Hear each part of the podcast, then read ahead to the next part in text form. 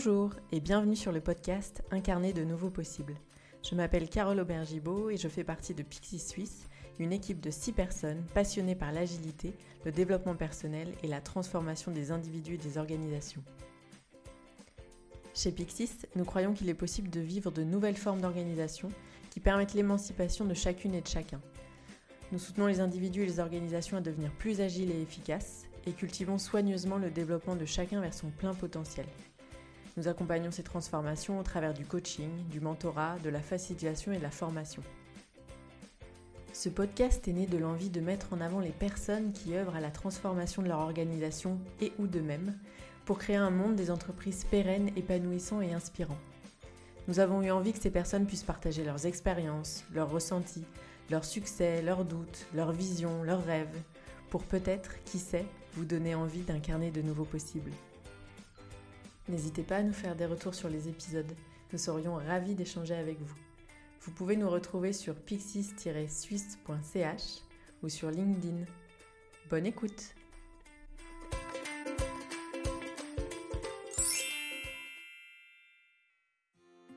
Aujourd'hui, Magali accueille Véronica Levesque. Elle est conseillère en développement organisationnel à l'IAFOB, l'Institut pour la recherche de méthodes de travail et de conseil en organisation. Elle accompagne de nombreuses administrations publiques à transformer leur manière de fonctionner pour mieux répondre aux enjeux auxquels elles font face. Bienvenue Véronica. Pour remettre un peu de contexte, nous sommes rencontrés en Allemagne à la conférence Agile Verwaltung et qu'on peut traduire par euh, l'agilité dans les administrations publiques que tu as co-créé en 2016. Et euh, j'étais très inspirée par ton travail, de voir euh, comment tu mets en place des nouvelles façons de travailler au sein des administrations publiques, que je trouve euh, pertinent et, et, porteur de sens. Donc aujourd'hui, on va parler de plusieurs choses. On va parler de ton travail, tes observations dans ces administrations, ton expérience dans la mise en place de nouvelles organisations, l'agilité et à quelles problématiques ça répond, quels bénéfices ça apporte. Dans un premier temps, est-ce que tu pourrais te présenter et décrire ce que tu fais? euh, oui, déjà là, ça, risque d'être un peu agile. J'ai fait plein de choses dans la vie, je suis plus si jeune que ça. Mais euh, des étapes très importantes, c'était que j'ai travaillé pendant 15 ans pour une administration cantonale. Euh, j'y suis arrivée en venant de l'école. J'étais de passage dans plusieurs autres domaines, euh, surtout dans tout ce qui était projet de transformation. Ça, c'est un peu mon dada que j'ai, je, n'ai jamais lâché. Quand je me suis retrouvée à, l'administration publique, euh, après un ou deux ans, j'ai découvert que c'était un domaine extrêmement intéressant, extrêmement vivant, extrêmement euh, excitant même. Ça peut étonner mais qui, avait, qui était un, peu en souffrance. Et c'est de là où l'idée du Forum Magile Verwaltung à l'époque est, née. Et là, maintenant, aujourd'hui, je suis euh, consultante, euh, conseillère en entreprise et chef de projet. Je travaille pour le IAFOB, on est situé à Zurich et on, on fait tout ce qu'on fait classiquement dans l'accompagnement d'entreprise. On fait des, projets, on fait tout ce qui est gestion, euh, conduite, on fait tout ce qui est stratégie, on fait tout ce qui est collaboration. Et euh, moi, je travaille beaucoup dans le domaine de la transformation, euh, numérisation, mode de travail moderne, collaboration et tout ce qui est transition. Donc, euh, l'objectif de ton travail, ce serait quoi pour préciser un, peu plus euh? C'est varié et divers. J'ai des clients euh, dans, des, des, entreprises classiques, assurance, banque, mais beaucoup aussi justement dans l'administration publique, quand il faut changer les procédures de travail parce que maintenant, avec le numérique, on ne peut plus planifier et procéder comme avant.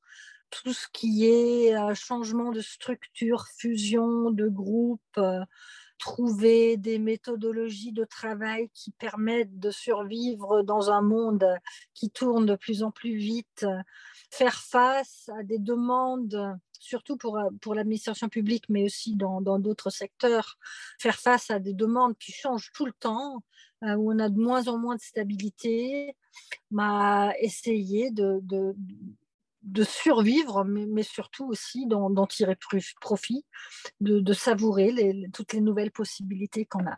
Dans cet épisode, on va parler d'administration publique. Euh, comment tu peux définir ça? De quoi parle-t-on exactement? Bah, L'administration publique est euh, fortement liée au système politique, aux structures politiques. Donc, euh, l'administration publique est l'institution qui met en œuvre ce que la politique décide. Euh, l'administration publique est l'institution qui fait respecter les lois actuelles. C'est l'institution qui doit conseiller la politique, qui doit moderniser ou changer pour d'autres raisons la législation. Et c'est aussi l'institution qui doit proposer un service public, donc des propositions aux concitoyens où on ne veut pas que ça soit le marché qui règle. Par exemple, c'est l'administration publique qui gère les écoles publiques parce qu'on ne veut pas un système scolaire qui soit dirigé soit par l'argent, donc pour les riches, soit par des dogmes religieux ou autres. Donc c'est l'administration publique qui met en place une offre d'école qui est euh, ouverte à tout le monde et qui, ouvre les esprits sans les déformer euh, plus que nécessaire. De ton expérience, est-ce qu'il y a des enjeux ou des problématiques que tu as souvent observées dans ces administrations qui reviennent? Bah, Déjà, la, mission fondamentale et la raison d'être de l'administration publique, c'est qu'elle se doit être la, la, gardienne du respect du droit, des lois données. Elle doit donner un sens de fiabilité, d'intérêt général, de stabilité on ne peut pas avoir une administration publique qui change son discours toutes les semaines. Ça serait ingérable pour une population, mais aussi pour, euh, pour les institutions, pour l'économie d'un pays. Donc, euh, l'administration publique a beaucoup de domaines à son cœur qui souffrent particulièrement de tout ce qui est changement. Donc, quand je travaille avec une entreprise classique cette entreprise, elle aura des clients à qui il faut proposer un service pertinent parce que sinon les clients partent chez la compétition. Mhm. L'administration publique n'a pas ce moteur-là. L'administration publique a tendance de se faire la gardienne de ce qui est et a tendance à avoir beaucoup de mal à adopter ce qui se passe en, en innovation. On dit souvent que l'administration publique ne doit pas être innovatrice ce qui est vrai. Par contre, elle doit pouvoir faire vivre un pays qui innove, mmh une société innovatrice. Donc, euh, l'administration publique, elle comprend ça. Je pense que l'administration publique, elle est bien consciente de ce problème-là, mais elle n'a pas les routines ou la pression d'innovation qu'ont les autres secteurs euh, de l'économie. Mmh. Donc, euh, travailler avec l'administration publique là-dessus, et d'un côté très gratifiant parce qu'ils ressentent le besoin, mais pour eux, c'est un travail doublement intense parce que ça va un peu contre euh, la mission fondamentale de, l'administration publique. Donc c'est un, grand écart que je trouve extrêmement intéressant. Mmh Est-ce qu'il y a d'autres euh, enjeux ou d'autres challenges que, que, tu as pu observer, euh, des patterns qu'on retrouve dans différentes administrations publiques? Pas vraiment. Euh, souvent, on dit que l'administration publique est complètement différente de la vie normale, des professions euh, normales. À mon avis, ce n'est pas vrai. C'est peut-être vrai dans des pays comme la France et l'Allemagne où il y a un, système de fonctionnaires, une carrière strictement administrative. Ça, en Suisse, on ne l'a pas. Donc, euh, l'enjeu, c'est plutôt que tout ce qu'elle fait, l'administration publique, m'a est, beaucoup regardé. Donc souvent, l'administration publique est, craintive en, admettant qu'elle est en train d'essayer de, trouver des nouvelles manières de faire des choses. Donc oui, il y a des différences, mais, euh, mais pas que. Alors, on a parlé en, intro d'agilité et j'avais envie de revenir euh, un peu plus là-dessus. Donc, l'agilité, c'est avant tout un état d'esprit, un mindset qui va permettre à une organisation de s'adapter à la complexité de son environnement. Et par complexité, on entend euh, des changements inattendus. Le Covid, c'en était un. Les besoins des utilisateurs qui évoluent avec le temps ou des choses qu'on découvre en chemin et qu'on ignorait au moment où on a commencé le projet. Une des valeurs de l'agilité, c'est euh, la collaboration avec les clients. Donc, dans le secteur privé, ça veut dire qu'on va impliquer le client tout au long du projet afin de recevoir des feedbacks réguliers de sa part et euh, ainsi réduire les chances de construire quelque chose qui ne correspond pas à ses besoins. C'est quelque chose qui ne se faisait pas dans les méthodes traditionnelles de gestion de projet dans le privé. Et je me pose la question de euh, comment cette valeur de l'agilité qu'on retrouve fortement dans le, dans le secteur privé s'incarne dans le secteur public est-ce que tu as des exemples à nous partager où euh, il y a eu de la collaboration avec euh, les utilisateurs ou, euh, ou la population? Ça me fait bien rire parce que le système politique et administratif suisse est extrêmement agile. Donc, nous, on sait le faire. C'est le secteur privé qui est en train d'apprendre. Nous, on le fait. bon, il faut, faut, faut, se comprendre, mais, mais, mais c'est vrai que quand il y a un projet de loi ou un projet politique en Suisse, qu'est-ce qu'on fait? Bah, On va peut-être directement le comparer avec d'autres pays qui, sont plus dans, une logique de projet classique dans leur, euh, manière de faire hein, dans, le domaine euh, politique. Souvent, j'ai travaillé dans des projets trinationaux où les, les, collectivités euh, territoriales françaises, allemandes et suisses avaient décidé de mener un projet, un sujet, quelque chose ensemble. Donc, chaque chacune des collectivités, le côté politique, donc, disait aux trois administrations bah, aller faire euh, tel et tel projet ensemble. Donc, on avait euh, les Allemands qui très rapidement allaient chercher une décision de leur hiérarchie parce qu'ils savaient pertinemment s'ils n'étaient pas rapides, euh, un autre sujet allait prendre le dessus, donc il fallait faire vite. Et donc, il, il faisait un, plan rapide, il prenait une décision, il se mettait à, la mise en place. Côté français, faisait des études bien cartésiennes pour savoir si tout allait bien et ils impliquaient toutes les personnes importantes, euh, prominents, visibles, pour, pour ne pas froisser euh, ces personnes, personnages importants. Nous, en Suisse, qu'est-ce qu'on fait? On commence un projet, on le formule, un premier jet, on passe à un co-rapport, on le montre à d'autres départements, à d'autres collectivités, à d'autres partenaires, et on récupère des, réactions. On introduit ces, réactions dans notre projet d'origine, ou si on doit rejeter des choses, ben, on, écrit une petite phrase en disant pourquoi on ne peut pas intégrer. D'accord. Avec ça, on a une deuxième version. Qu'est-ce qu'on fait après? Bah, On passe à une consultation avec les partenaires sociaux, avec des personnes concernées directement, avec euh, un tel ou une telle qui est intéressé. Tout le monde peut passer, euh, peut, se faire entendre lors de la consultation. Donc là, on a de nouveau plein de réactions on les intègre dans notre projet et après, après, que après, on passe à notre hiérarchie politique. En même temps, on a les Français et les Allemands à côté qui deviennent bien impatients en se disant qu'est-ce qu'ils foutent ces Suisses? Mais ça n'avance pas. Euh, ils n'ont même pas encore pris de décision. Ils sont toujours en train de consulter. Bah, après coup, nous, on, récupère avec ou sans euh, votation notre, notre décision et on se met à la mise en place. Bah, dans aucun de ces projets, j'ai vu les Français ou les, les Allemands arriver à la mise en place, à l'implémentation de ce qu'il allait faire plus rapidement que nous. Si on mesure la prise de décision, oui, nous, on était lents. Par contre, pour réaliser les projets, pour avoir un, projet, euh, un vrai produit, on n'était jamais les derniers. Hein. Parfois, on était même les premiers parce que on avait, euh, on avait fait notre boulot avant, on avait beaucoup moins de résistance, on avait eu plusieurs points de vue, des expertises. On savait avant la prise de décision où il y avait probablement des, problèmes à prévoir. Et ça, c'est fortement agile on travaille avec les gens, on récupère des, réactions, il y a une certaine itération là-dedans. Donc, le, le, système politique et administratif suisse est super agile. C'est une démarche euh, d'intelligence collective, finalement. Oui. Qui permet, de, comme tu dis, d'éviter des résistances qui arrivent euh, plus tard dans, dans le projet. Oui, tout à fait. Intelligence collective, mais aussi comment est-ce que je vais dire ça?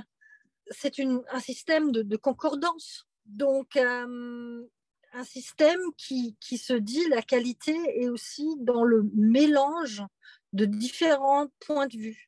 Donc, on est capable de faire une formation d'opinion en affrontant directement des oppositions.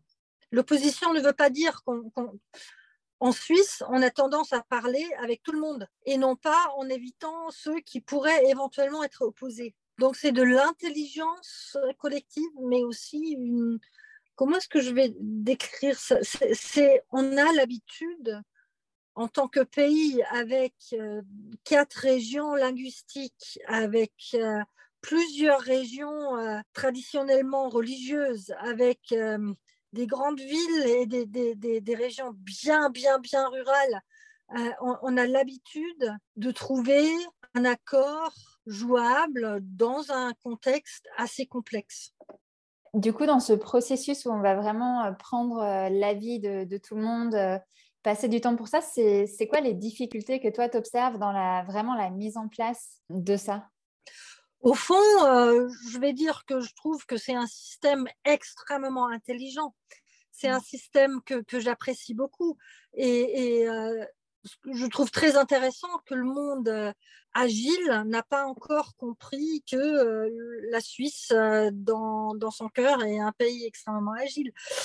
Les difficultés, c'est que quand on parle spécialement du secteur public, de l'administration publique, un système qui est basé sur la concordance et sur une formation de l'opinion euh, très soigneuse n'est pas très innovateur. Donc des avis un peu extrêmes et une, une innovation, elle casse toujours les codes. Donc d'une certaine manière, elle est toujours extrême, a parfois du mal dans, un tel système euh, qui est basé sur checks and balances et, avoir les, différents avis et côtés et perspectives. Donc ça, c'est un problème, mais en général, on arrive, euh, on arrive à le contourner euh, plus ou moins. Mmh. L'autre difficulté que je vois, mais ça, c'est pas que lié à l'administration publique, je vois ça aussi dans les entreprises, mais, c'est encore plus fort dans l'administration publique, c'est que euh, toutes les, tous les processus, les procédures de travail dans l'administration sont très liées à, ces structures. Justement, pour, euh, pour ne pas être arbitraire dans ce qu'on fait en tant qu'administration publique, pour toujours pouvoir justifier que ce qu'on fait est basé sur un, un maximum de fiabilité, de stabilité et de, de loi, donc, toutes les manières de travailler de l'administration publique, encore plus que dans le secteur privé, sont liées aux structures. Par contre, les structures qui sont mises en place, les départements, les offices euh, au niveau euh, fédéral, c'est des structures qui ont été mises en place il y a 30, 40, 50, voire plus d'années. Donc, pas super moderne. Mmh. Et ça, c'est un problème qu'on vit quotidiennement à l'administration publique, c'est que dès qu'il y a un nouveau sujet qui, qui, doit être traité, par exemple, une nouvelle exigence, occupez-vous des, des ressortissants de la guerre en Ukraine, bah, on fait, mais en même temps, c'est qui qui est responsable? Est-ce que c'est les finances parce que ça coûte de l'argent? Est-ce que c'est le, le, département qui s'occupe du social parce que c'est une population fragilisée? Est-ce que c'est -ce c'est euh, le, département de l'interne euh, sécurité parce qu'on ne sait jamais qui arrive. Donc, donc là, on n'a pas de, de, compétences, de responsabilité de, directe. Ça demande une collaboration entre plusieurs départements. Mais cette collaboration entre les départements est extrêmement difficile parce qu'elle n'est pas prévue dans les structures mmh. ni dans les procédures. Donc, euh, ça, c'est un vrai... Mais, ça, c'est vrai aussi dans le secteur privé, dans la plupart des, entreprises avec qui on travaille. Bah, là aussi, on a une hiérarchie qui dit non, toi, tu n'as pas le droit de parler à mon collaborateur parce que c'est le mien. Ah, ça peut te servir, je m'en fiche, il faut qu'on parle au chef mmh. commun, machin. Donc, c'est pas strictement lié au secteur public, mais les procédures sont encore plus figées dans les structures que dans, dans une entreprise lambda. Et du coup, je me pose la, question de, euh, tu es euh, dans une administration publique et tu vois justement euh, ces difficultés de collaboration. Comment tu accompagnes ces équipes et ces départements vers une meilleure collaboration? Ce serait quoi tes, outils, tes méthodes? Comment tu t'y prendrais? Bah, Moi, je suis consultante systémique, donc je n'ai pas du tout de standard ça dépend de, toujours de la situation donnée. En général, quand, il y a une hiérarchie qui m'embauche pour euh, agiliser euh, mes équipes, mon, département, ma division, je dis non. Ou au moins, je pose la question pourquoi? C'est quoi l'objectif? Pourquoi vous voulez devenir agile? Ouais, parce que tout le monde le fait. Dans ce cas-là, je dis non, parce que ça, c'est pas une raison. Par contre, en général, on m'appelle parce qu'il y a bah, soit il y a un problème qu'il faut résoudre. Dans le meilleur des cas, il y a une idée un peu folle qu'il faut euh, faire vivre. Ça, c'est génial.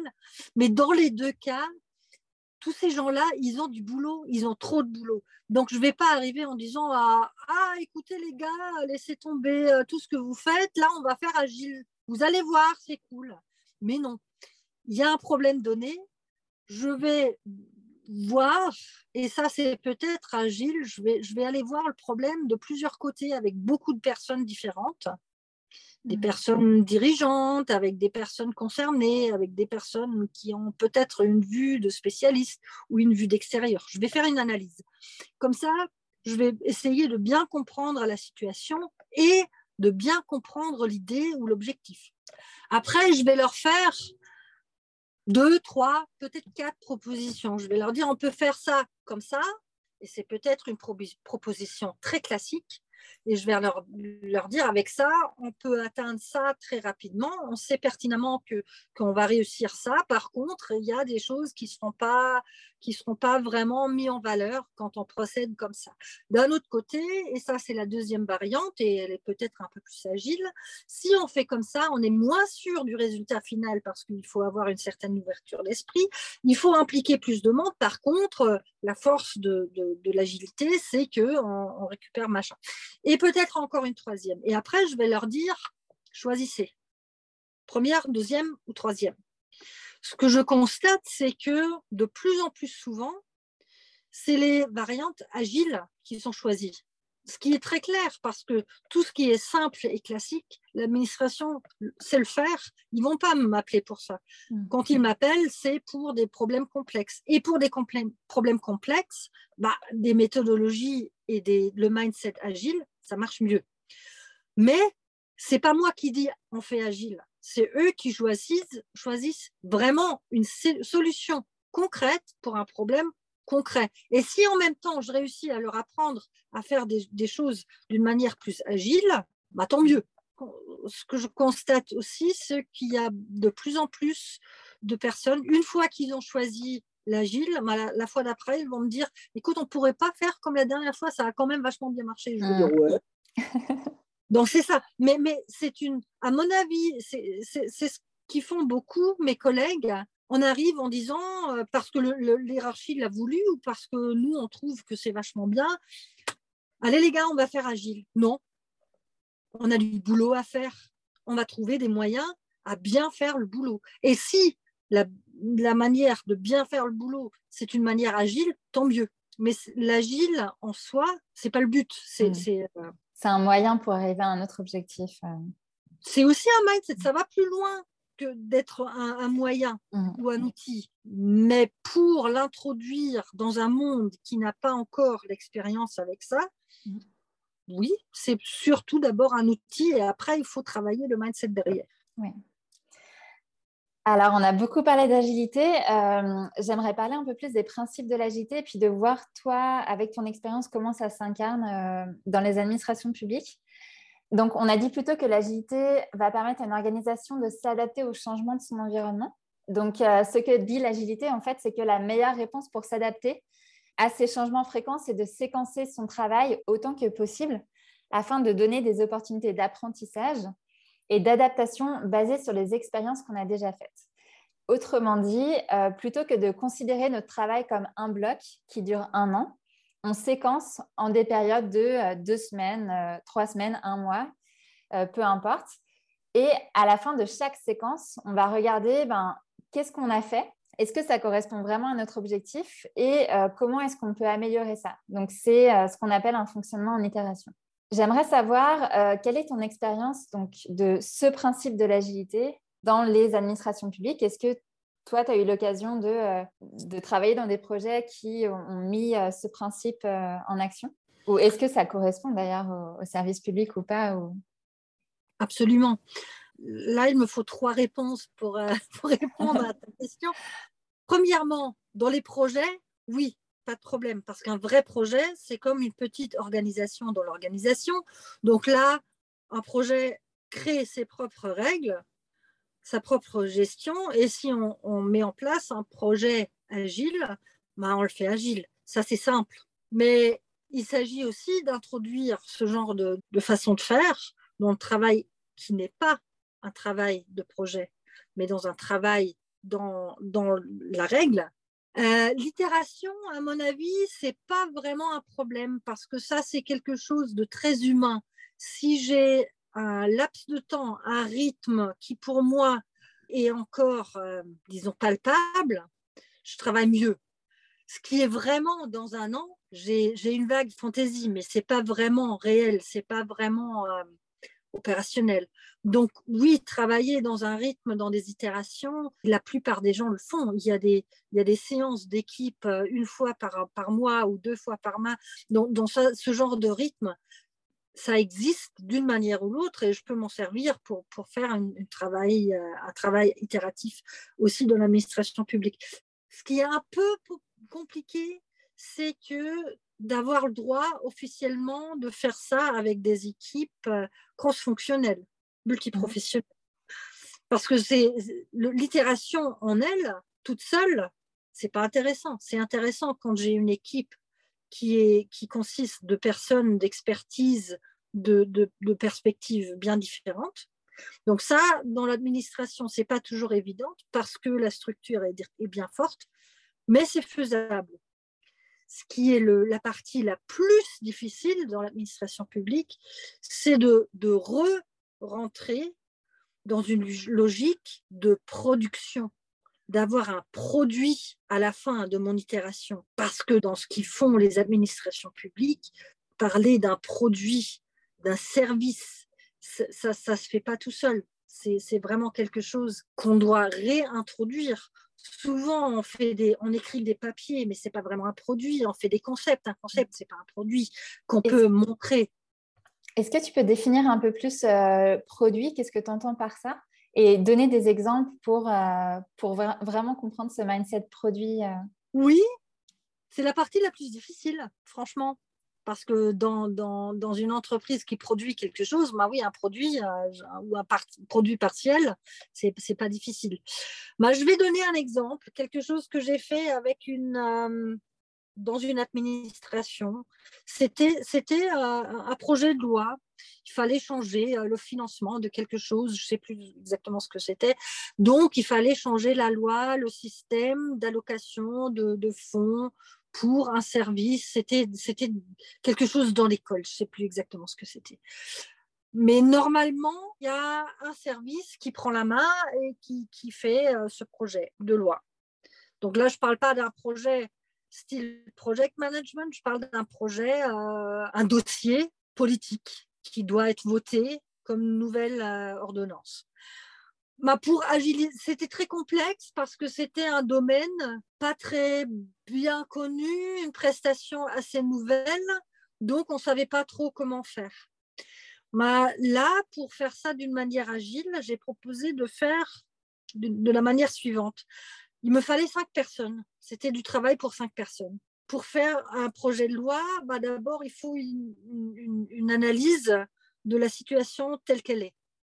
Pourquoi est-ce qu'on fait ça Comment est-ce qu'on fait tout de suite Qu'est-ce qu'on ne fait pas encore C'est quoi la situation donnée Après, il faut faire la conception du système cible. Comment est-ce qu'on veut faire une fois la, loi, la nouvelle loi passée, la nouvelle ordonnance en place? Deuxième phase. Troisième itération, il faut euh, passer ça, euh, il faut, passer ça à la rédaction, il faut l'écrire pour que tout le monde comprenne. Après, il faut faire le, processus politique, donc il faut que ça passe au Parlement. Et après, une fois la loi passée, bah, il faut le faire, il faut mettre en place. Donc, qu'est-ce que j'ai fait? C'était cinq phases. Ça tombait bien, du boulot pour cinq personnes, cinq phases. Je me suis dit, bah, ce qu'on va faire, c'est que pour la première phase, il me faut quelqu'un qui, euh, qui sait analyser. Donc, j'ai pris quelqu'un du staff, parce qu'en général, c'est le staff qui sait bien analyser. Pas vraiment directement impliqué, donc neutre dans l'analyse. Deuxième phase, conception du nouveau système, bah, il fallait des spécialistes. Donc, je suis passée à l'office qui s'en occupait. J'ai pris une personne spécialisée. Troisième phase, rédaction écrire un projet de loi pour le Parlement, c'est un art en soi. C'est une écriture pas comme, comme d'autres. Mmh. Donc, j'ai pris quelqu'un qui faisait ça tout le temps. Pas vraiment une idée du sujet donné, mais quelqu'un qui savait écrire des projets. Donc, troisième personne. C'était encore une fois quelqu'un du staff. Quatrième euh, personne, j'ai pris quelqu'un qui était bien, bien, bien euh, en réseau avec les parlementaires, les, partis politiques, parce que c'est eux qui devaient le voter. Et après, euh, d'autres spécialistes d'un autre office qui étaient responsables de la, mise en place après. J'ai pris les cinq personnes, j'ai dit, écoutez, vous êtes tous cadres, tous d'offices, de départements, de, de, sections différentes. Là, on va travailler ensemble. On a un produit commun, c'est le projet. tous les cinq, vous êtes responsables. Moi, je me suis fait, euh, sans l'appeler Scrum Master, mon rôle, c'était la, la, modératrice, le Scrum Master. Donc, vous cinq, vous avez des capacités qui vont nous mener à la réussite. Tous les cinq, vous êtes responsables du produit final. Pendant la première phase, c'est la personne du staff qui va être le lead, qui va, coordonner les travaux. Dans la deuxième phase, la première personne, elle va redevenir membre de l'équipe et la deuxième personne, qui est spécialisée dans, de la conception, va prendre le lead. Bah, on a complètement respecté l'hierarchie la structure de l'administration. Par contre, on a créé une équipe cross-fonctionnelle avec plusieurs compétences différentes. On a joué avec l'hierarchie sans la casser. Mhm. Et à tout moment, tout le monde était responsable du résultat. Donc, tout le monde était impliqué. On était extrêmement plus rapide que les autres projets de loi tout le monde était hyper content parce que c'était vraiment un produit, ils étaient tous d'accord avec le résultat et ils étaient tous soulagés parce que on n'a pas vrai, on les a pas obligés de sortir, de, se battre contre leur propre hiérarchie. Un autre projet qu'on avait fait, c'était un, gros projet avec 16 personnes où il fallait euh, améliorer le développement, les procédures de développement de, qualité dans, un domaine. Ma premier produit avec ce groupe, c'était bah, on se met ensemble et on définit qu'est-ce que ça veut dire développer la qualité. C'est quoi la qualité Donc, premier résultat, premier, premier produit, c'était une définition commune de quoi est-ce qu'on parle. Donc, ce groupe était aussi cross-fonctionnel avec plusieurs disciplines. Ouais. Donc, premier produit, définition. Dans leur tête, ce n'était pas un produit, mais c'était un produit, c'était une définition qu'on pouvait montrer à des personnes concernées, on pouvait avoir un feedback, des réactions, on pouvait, dans, dans l'itération d'après, on pouvait améliorer et ainsi de suite. Deuxième euh, produit, dans ce cas-là, c'était définir des champs d'action existantes ou commencer à travailler sur ce qu'on avait vu comme définition. Donc, euh, c'est vrai, je pense que c'est vraiment le, la partie la plus difficile de retrouver cette logique du produit. Et dans le premier exemple que, que tu as donné avec euh, ce projet de loi et cette équipe de cinq personnes euh, cross-fonctionnelles, donc ça a été fait de cette façon, mais traditionnellement, c'est fait de quelle façon? Bah, Il y a un département, une section qui prend qui, qui prend ça et c'est eux qui organisent, mais de leur point de vue. Donc, si c'est si un, un, office de spécialiste, ben, le travail de, de, spécialiste sera mis en avant, mais il y aura des lacunes dans, dans l'analyse. Il y, a, il y a le staff qui va dire ouais, mais ça c'est pas clair, on peut pas se baser là-dessus. Donc, ce qui, ce qui est important là-dedans, c'est le produit qu'on montre, qu'on qu euh, on récupère des réactions, mais c'est aussi la responsabilité euh, collective. Est-ce que, euh, de ton point de vue, euh, donc amener des personnes de différents départements à travailler ensemble sur un projet, ça demande un mindset particulier que ces personnes doivent développer pendant ce projet ou... Il y a encore quatre ans, j'aurais dit oui. Aujourd'hui, je dis non parce que je pense que à peu près tout le monde a ressenti, a compris que rester dans son silo n'apporte pas ce qu'il faut pour faire du bon boulot. Donc je, pense franchement, dans beaucoup de domaines, mais aussi et surtout dans l'administration publique, il y a beaucoup de gens il y a beaucoup de gens qui travaillent à l'administration publique parce que ils vont, veulent faire un travail qui a plus de sens que de travailler pour le profit d'une entreprise. C'est des personnes qui veulent souvent vraiment travailler pour un bien commun. Et ils, ils sentent bien que en restant dans les silos, ce qu'on leur demande de faire aujourd'hui, avec beaucoup de, changements, avec beaucoup d'exigences de, d'extérieur, avec beaucoup d'innovations qui changent la manière de faire, ils sentent qu'ils ne sont pas aptes à, à, vraiment remplir le contrat. Donc la souffrance est là. Et donc aujourd'hui, quand j'arrive quelque part et je leur dis, écoutez, la première chose, c'est qu'il faut qu'on collabore, ils disent, ouais, on s'en doutait bien, on veut bien, mais on ne sait pas comment. Je dis, bon, si c'est ça le problème, euh, le comment, je peux vous montrer? L'important, c'est qu'il y a déjà une volonté. Il y a encore 4-5 ans, c'était encore différent. Là, il fallait encore convaincre les gens que la collaboration, c'était quelque chose éventuellement de bien. Ça, c'est plus le cas. Aujourd'hui, c'est surtout le comment. Je voulais hum, parler d'un autre principe de l'agilité, puis voir comment ça résonne dans les administrations publiques, et c'est l'amélioration continue c'est cette idée qu'à intervalles réguliers, on va prendre le temps de se poser des questions comme euh, qu'est-ce qu'on peut améliorer dans notre manière de travailler? En d'autres mots, euh, acceptons que cela a de la valeur de sortir euh, la tête du guidon et euh, de prendre du recul pour se dire est-ce qu'on n'est pas en train de faire n'importe quoi? Ce principe d'amélioration continue, est-ce que tu as, tu as eu l'occasion de le mettre en place dans les administrations publiques? Quelle est ton expérience avec ça? Déjà, première chose, pour une, administration publique qui, de, par sa tradition propre à elle, mais aussi par la vue du public de l'extérieur, est censée d'être fiable et n'a pas le droit à l'erreur, c'est quelque chose d'assez difficile. Je pense qu'on l'a vu pendant le Covid. L'OFSP a pris beaucoup de décisions bien pratiques, bien praticables, rapides, importante, nécessaire. Et euh, sou souvent, le regard du public, c'était que avec le recul, on aurait pu euh, prendre d'autres décisions. Euh, on n'a pas l'habitude de notre, de notre administration qui fasse des choses rapidement comme ça. Ah, ils ont fait des, des erreurs, quelle horreur. Moi, le problème de l'administration publique, c'est qu'en général, quand elle fonctionne bien, on ne la sent pas. Par contre, une administration qu'on sent, c'est une administration qui ne marche pas bien. Dès que l'administration publique fonctionne bien, on la sent pas. Donc, elle n'a jamais de compliments, elle a toujours des critiques. L'amélioration euh, continue, bah, le problème, c'est qu'il faut formuler et admettre qu'on a fait quelque chose qui n'était pas idéal. Ça, pour l'administration, c'est difficile.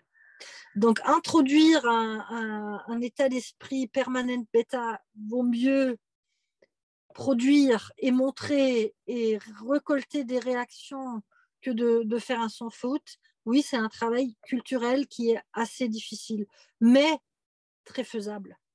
C'est un soulagement aussi pour l'administration publique parce qu'ils il n'habitent pas derrière la Lune. C'est, ils ressentent que beaucoup de choses qu'on fait traditionnellement, en suivant les structures données, ça ne marche pas bien. Et ils veulent bien faire en général. Le fonctionnaire qui fait ça parce qu'il n'a pas envie de bosser, c'est un cliché. qu'on trouve dans la réalité, mais c'est une minorité minime. La plupart des gens qui travaillent dans les administrations publiques, c'est des, des, personnes très, très engagées. C'est des personnes qui souffrent en voyant que, que ce qu'ils font ne fasse pas d'effet ou pas assez d'effet, ou ils, courent après les, sujets au lieu de, de, mettre en place un discours euh, public euh, valorisant tout ça. Donc, euh, ce que je trouve est une très grosse force de, de, de l'agilité, c'est que elle sépare dans des, des, rôles, dans de fonctions, mais aussi dans de, de sciences entre le produit, la qualité du produit et la qualité de, du travail en équipe. Ce que je, j'exige en travaillant partout, mais aussi dans l'administration publique, c'est que on peut clore une itération pour en, recommencer une autre. Il faut avoir un review pour la qualité du produit, mais il faut avoir fait une rétro pour réfléchir, pour être dans cette culture de la réflexion sur soi. Et euh, ça, c'est extrêmement puissant. Si toutes les quatre semaines, je fais ça, si toutes les quatre semaines, j'ai des réactions par rapport à mon produit et j'apprends que le fait que ça soit pas idéal, c'est pas grave. Au contraire, ça m'amène à améliorer mon produit si toutes les quatre semaines, je parle avec mes collègues et on se dit, là, on a vachement bien fait, il faudrait qu'on renforce ça, là, ça n'a pas bien marché, pourquoi ça n'a pas bien marché?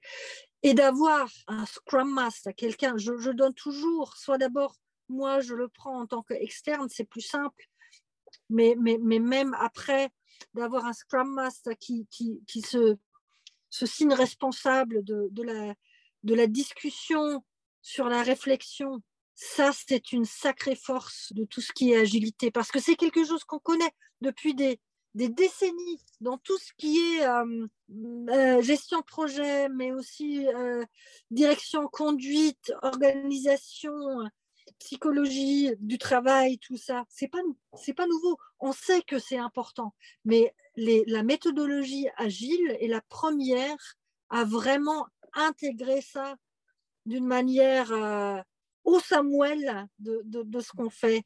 Donc, on ne peut pas dire, ouais, mais ça prend trop de temps, on, fait d'abord. Non, dans, dans, dans, une, dans une logique agile, ça fait partie intégrale, les personnes, le produit, la manière de faire, la réflexion, tout ça, c'est partie intégrale du travail qu'on fait. Et ça, je trouve que c'est une sacrée force. Est-ce que tu peux donner un exemple de euh, rétro? Donc, euh, Je pense que pas tout le monde sait ce que c'est qu'une rétrospective pour ceux qui ne sont pas familiers avec euh, l'agilité ou avec Scrum. Donc, un exemple de, euh, de, rétrospective que tu as animé. Et euh, voilà un des problèmes qui était là, puis ce avec quoi l'équipe est ressortie. Et comment tu, comment tu animes ce genre de rétrospective pour l'amélioration continue? Bah, pour ça, il faut peut-être, là je ne parle pas de Scrum, Scrum c'est très poussé dans, dans, le domaine du projet, mais, mais ce que je fais euh, quand, je mets en place un, travail euh, avec une certaine agilité, parce que je ne veux pas être dogmatique, mais il y a certains éléments qui en font euh, vraiment partie. Mais en général, j'ai un groupe de travail. J'ai un groupe de travail qui a un objectif, un produit, pas final, mais un, produit à, la fin de leurs efforts. Souvent, c'est des équipes temporaires qui ont pour but euh, de, de, de, produire quelque chose. Bah, avec eux, d'abord, je définis un rythme. Donc, on, rythme notre travail, les itérations, disons deux semaines. Au départ des deux semaines, on, fait la planification des deux semaines en commun, ensemble. On le fait avec un, un team board, avec un Kanban, avec euh, des trucs classiques agiles. On planifie, après, on fait des stand-up réguliers dans tous les quelques jours, ou si possible tous les jours. Tout le monde se réunit euh, virtuellement ou, sur place en disant euh, depuis le dernier stand-up, j'ai fait ceci, jusqu'au prochain, je vais faire ça, et avec toi, et avec toi, il faudrait que j'en parle. Donc moi, en général, mes stand-up, je les fais à midi moins 10, si j'ai 10 personnes ou à midi moins 5 quand c'est 5 personnes. Parce que là, on est sûr de ne pas dépasser le temps parce que tout le monde a faim. Très simple. Donc, déjà, ça, ça fait une planification collective. Et à la fin de cette planification collective, tout le monde euh, donne son commitment, son, son, son, accord, que ce qu'on a planifié ensemble là, bah, on signe tous responsables. On va tous faire tout ce qu'on peut pour que ce soit possible. Pas que pour ce que je vais faire moi, mais tous. Après, avec les stand-up, tout le monde voit ce qu'ils font les autres, comment ils travaillent, comment ils gèrent, comment ils, euh, ils organisent euh, ce qu'ils ont à faire. À la fin de ces deux semaines, donc en général, la, planification de mon sprint, on pourrait dire si c'était Scrum, donc la planification, je la fais en général le vendredi après-midi. Donc deux semaines plus tard, le vendredi matin, je fais le review. Donc, je montre ce qu'on a produit à d'autres, à des personnes qui ne, qui ne font pas partie du groupe de travail. Mhm. C'est des personnes qui vont après, une fois ça sera fini, qui vont s'en servir. Ou c'est euh, la couche politique qui a mandaté le, projet de loi. Ou c'est le, supérieur hiérarchique qui veut qu'on le fasse. Ou euh, tous ceux qui sont intéressés. En général, c'est une invitation ouverte. Pour le review, on montre ce qu'on a fait qu'on a produit, pas ce qu'on a fait, ce qu'on a produit pendant ces deux semaines, et on récolte des feedbacks. Ça, on le fait le matin. Juste après, on fait la rétro. Dans la rétro, il n'y a que l'équipe qui travaille ensemble. Et là, on ne parle pas du produit. On a toujours le review dans la tête, mais on ne parle pas du produit, on parle de nous. Ces dernières deux semaines, qu'est-ce qui a bien marché? Ce qui a bien marché, est-ce qu'on pourrait le renforcer pour que ça nous facilite la vie? Qu'est-ce qui n'a pas bien marché? Ce qui n'a pas bien marché, est-ce que ça vient de nous? Bah là, si ça vient de nous, il faut qu'on en parle, il faut qu'on trouve une solution. Est-ce que ça vient de l'extérieur, d'une hiérarchie, d'un partenaire, de quelqu'un? Ah, si c'est le cas, qu'est-ce qu'on fait pour que ça se passe mieux? Dans, dans, l'itération qui arrive Tout ça. Ça, c'est la rétro. On parle de, du, de, de nous, du comment on travaille, du comment on a travaillé, comment on entend, on entend faire pour la prochaine itération. Après, pause de midi, et après, on fait sur encore l'impression du review, donc projet, réflexion du projet par rapport au projet, euh, au produit, et la rétro, réflexion par rapport à l'équipe, sous l'impression de tout ça, ben, on planifie, les deux semaines qui viennent. Et ça marche très bien normalement, il faut compter euh, quand c'est une, si, jamais c'est une, administration très traditionnelle où on n'a pas du tout l'habitude de travailler avec des personnes en dehors de, son propre service et, en plus on n'est pas sûr que si on veut vraiment s'ouvrir parce qu'ils ont un autre chef et on veut pas faire une... ça dure peut-être deux, trois, quatre itérations, mais au plus tard, après trois, quatre fois, ils ressentent tellement combien ça rend la vie plus facile, plus simple, que ça se, fait tout seul. Mmh. Alors, quand tu dis ça rend la vie plus facile, plus simple, euh, concrètement, euh, est-ce que tu pourrais nommer euh, des, indicateurs concrets qui fait que c'est plus facile, plus simple bah, Je sais ce que je fais parce que je dois le formuler régulièrement. Mmh. Je, fais, je sais ce qu'ils font les autres parce qu'ils le disent régulièrement. Donc, on travaille dans la visibilité. On fait l'expérience que parfois, et surtout au début, et surtout quand c'est un sujet innovateur ou très nouveau, on n'est jamais sûr de ce qu'on fait. Mais là, dans des conditions pareilles, on peut dire qu'on n'est pas sûr. Et on a des réactions des autres, on a un savoir des autres qui est là. On, peut s'en servir sans problème. Très rapidement, on entend des idées, des options, on a, beaucoup plus de marge de manœuvre. Et on apprend rapidement ce que c'est l'importance de la confiance, parce qu'on travaille avec ces gens tout le temps et il y a beaucoup moins de micropolitique, il faut que je me protège, beaucoup moins de tactique. Mais si on dit ça, machin, parce qu'il y a cette responsabilité partagée, mmh. collective. Et, euh, comme dire, il y a encore quelques années, c'était, c'était plus difficile à, montrer en quoi ça pourrait être un, avantage. Mais depuis 3-4 ans, 2-3 ans, surtout avec la crise, là, le, besoin est là. C'est le comment. qu'il faut encore donner. Mais le besoin, on ne peut pas rester comme on était dans notre petit coin, avec notre petite spécialité, en ignorant ce qui se passait à, côté. Ça, ça, à mon avis, euh, en, grande partie, c'est acquis. Hein. Mmh. Et du coup, qu'est-ce qui fait que vous venez à l'idée de, de, changer votre manière de travailler et de mettre ça en place? Bah, Déjà parce que la, manière traditionnelle et dans, dans, dans, dans un contexte qu'on connaît bien, on a tendance à, travailler avec une boussole de planification. Je, je, connais mon domaine, je connais à peu près le produit, je l'ai fait X fois déjà, rien n'a changé aux alentours. Euh, je, travaille avec des spécialistes, donc je fais un plan. Je planifie et euh, je fais une étude de base. Et après, je, je, décide comment je vais faire. Et après, le travail essentiel, c'est de suivre le plan. Ça, c'est quelque chose que l'administration maîtrise parfaitement bien. Parce que c'est le travail corps qu'elle a fait depuis euh, très, très longtemps. Si j'ai une situation où le contexte change tout le temps, par exemple, parce que il y, a, euh, un public qui apprend que maintenant, il faut plus euh, tout faire par euh, papier et par poste, mais j'ai des, des, possibilités numériques de le faire avec mon téléphone à, toute heure de la journée. ça change extrêmement les attentes, les exigences. Il y a beaucoup de choses qui changent tout le temps. On vit ça tous.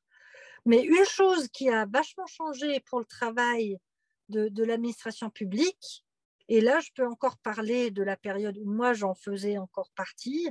Bah, en connaissant à peu près les, majorités et les minorités dans le Parlement, je savais comment formuler un projet et je savais pertinemment à peu près le résultat euh, d'un vote au Parlement parce que je connaissais. Ça, ça date d'il y a dix ans.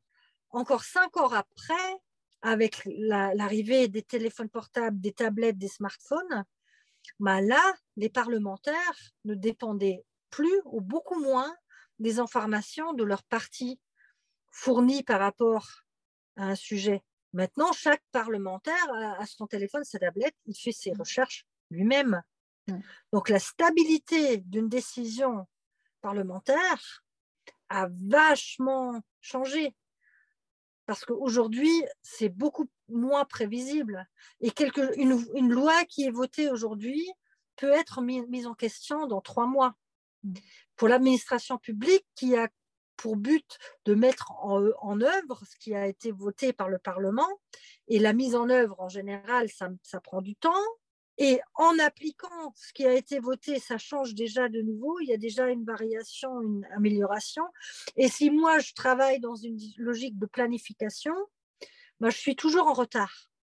Avec une organisation de travail agile, où toutes les deux ou toutes les quatre semaines, j'ai un retour et je peux prendre en compte des changements dans le contexte, je, je deviens beaucoup plus adaptive à la réalité. Parce que l'image de l'administration publique, c'est bah, ils sont toujours en retard, c'est vachement arriéré, ça ne, ça, ne bouge pas vraiment, euh, c'est des comités, c'est c'est d'autres groupements qui deviennent euh, avocats de, thèmes qui, travaillent la société.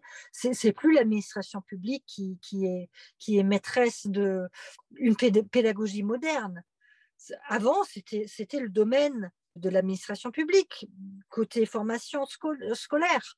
Aujourd'hui, c'est d'autres domaines qui discutent de ça, mais c'est l'administration publique qui court derrière pour, pour gérer ces, ces, écoles publiques. Donc, tu posais la question, quel, quel problème est-ce qu'on a si on ne met pas en place le plus agile? Bah, C'est ça. Le mmh. contexte change rapidement et avec mon, mon outillage classique, souvent, je suis pris dans des plans qui ont été faits il y a six mois ou un an, mais le contexte a déjà tellement changé que je suis plus euh, adaptée à, ce qui se passe autour. Même si mon plan était super et je travaille vachement bien dans mon plan, je remplis mon plan, mais mon produit n'a plus aucune valeur parce que le monde a changé depuis. Mmh. Dans les organisations agiles, on prône aussi l'auto-organisation. Donc, on croit fortement que ceux qui sont au plus proche de l'action euh, dans l'opérationnel sont les mieux placés pour décider comment atteindre les objectifs. Ça ne veut pas dire que les managers disparaissent, euh, cela veut juste dire que les managers, le manager n'est plus impliqué dans l'opérationnel, le comment, mais il sera davantage impliqué dans la direction à suivre, la stratégie. Cette pratique dans le secteur public, est-ce que ça, ça existe? Est-ce que tu as des exemples à partager? Dans, la mise en place de ça? Ah, c'est très difficile parce que quelque part, l'administration a toujours fonctionné comme ça. C'est une tradition dans l'administration publique. De, que c'est il y a beaucoup de choses qui se décident sur euh, l'opérationnel et, non pas à un niveau management. C'est quelque chose qu'on a introduit artificiellement dans les années 90, 80-90 euh, pour rapprocher l'administration publique d'un fonctionnement du, secteur privé. Donc le, fil conducteur de l'administration publique était très longtemps cette manière de fonctionner. Aujourd'hui, il y a encore pas mal de domaines où semi-formalisé, semi-formel, euh, ça existe toujours. L'administration publique a tendance de chercher des solutions pragmatiques et de fonctionner de, d'une manière à prendre des décisions là où il est faut. Donc euh, là, on a une coexistence entre le fonctionnement traditionnel qui est comme ça et le fonctionnement introduit euh, pour professionnaliser l'administration publique dans, les années 90, qui, a un, peu changé ça et, et, introduit beaucoup plus de management et beaucoup plus de top-down. Mmh. Donc ça a toujours coexisté dans l'administration publique et maintenant, la pendule bascule un peu plus vers le retour de, ça. Ouais, ça dépend beaucoup des équipes, des sections, des, euh, mais les deux existent, ça coexiste. On arrive euh, à la fin de, cet épisode. Donc, pour les gens qui écoutent ce podcast, cet épisode et euh, qui travaillent dans des administrations, qui ne sont pas des professionnels du coaching ou de l'accompagnement d'organisation, mais qui se disent, tiens, cette discussion, ça m'inspire. Euh, par où je commence pour créer le changement? Quel serait ton conseil pour eux? Traditionnellement, ça se fait beaucoup dans, le domaine des projets, ce que je trouve dommage. Euh, dans chaque équipe, il y, a, des petites choses qu'on peut changer. Euh, moi, j'appelle ça des, baby steps. Pas, commencer avec le grand G. Une, très bonne manière, une très bonne méthode pour, pour expérimenter, pour tester, et, la méthode qu'on appelle delegation poker. Discuter avec mon équipe qui décide par rapport à la planification des vacances. Est-ce que c'est moi, chef, qui prend cette décision pour tout le monde? Comme ça, vous, vous êtes tranquille Ou est-ce que vous dites, bah, ça ne te regarde pas, tant que tout fonctionne, c'est nous qui décidons Et l'important, ce n'est pas de dire plus qu'une équipe est auto-organisée, mieux c'est. L'effet, c'est que si on, apprend à parler du pourquoi on fait comme ça, est-ce que c'est comme ça que ça c'est bien ou est-ce qu'on pourrait mieux faire autrement? Dès qu'on commence à faire ça, bah, la vie va changer. Parce qu'une équipe qui a toujours eu des, conflits par rapport à la planification de vacances, c'est peut-être la meilleure solution de dire, chef, toi tu décides, tout le monde va te détester, mais c'est pas grave, comme ça c'est résolu. Dans une équipe où il n'y a jamais eu de problème par rapport à ça, ça serait bête que le chef décide ou la chef décide. C'est beaucoup plus simple que l'équipe décide en commun. Comme ça, chacun peut en tirer un, avantage, un profit. Donc l'important, c'est de, trouver des, des, manières de voir comment est-ce qu'on veut faire, qu'est-ce qui, qu'est-ce qui passe mieux dans notre situation actuelle, et après de nous mettre en, mesure de le faire, pas comme on a toujours fait, pas comme les structures dictent, mais le faire d'une telle manière parce qu'on a décidé que là, dans notre contexte, dans notre situation d'aujourd'hui, mmh. c'est comme ça que c'est mieux. Ce podcast s'appelle Incarner de nouveaux possibles. Quelle est ta manière d'incarner de nouveaux possibles? Quel est ton rêve pour les organisations et le monde de demain? Qu'on se mette dans une situation où on est capable de se dire d'une manière collective, hier on a fait comme ça, parce que le contexte était comme ça. Aujourd'hui, notre situation, notre contexte est comme ça, et nous, on décide ensemble que la manière la plus adéquate est comme ça. Hmm. Merci beaucoup, Véronica. Si vous avez été inspiré par ce podcast et que vous pensez qu'il peut inspirer d'autres personnes autour de vous, n'hésitez pas à le partager. Et si vous avez envie de nous donner du feedback, de partager ce que cet échange a provoqué pour vous, de nous partager comment vous, vous essayez d'incarner de nouveaux possibles, ou de nous suggérer de nouvelles personnes à inviter, nous serions ravis d'échanger avec vous. Vous pouvez nous contacter via notre site pixis-suisse.ch, sur LinkedIn, Pixis Suisse, et bien sûr laissez votre avis sur Apple Podcast. Belle journée à vous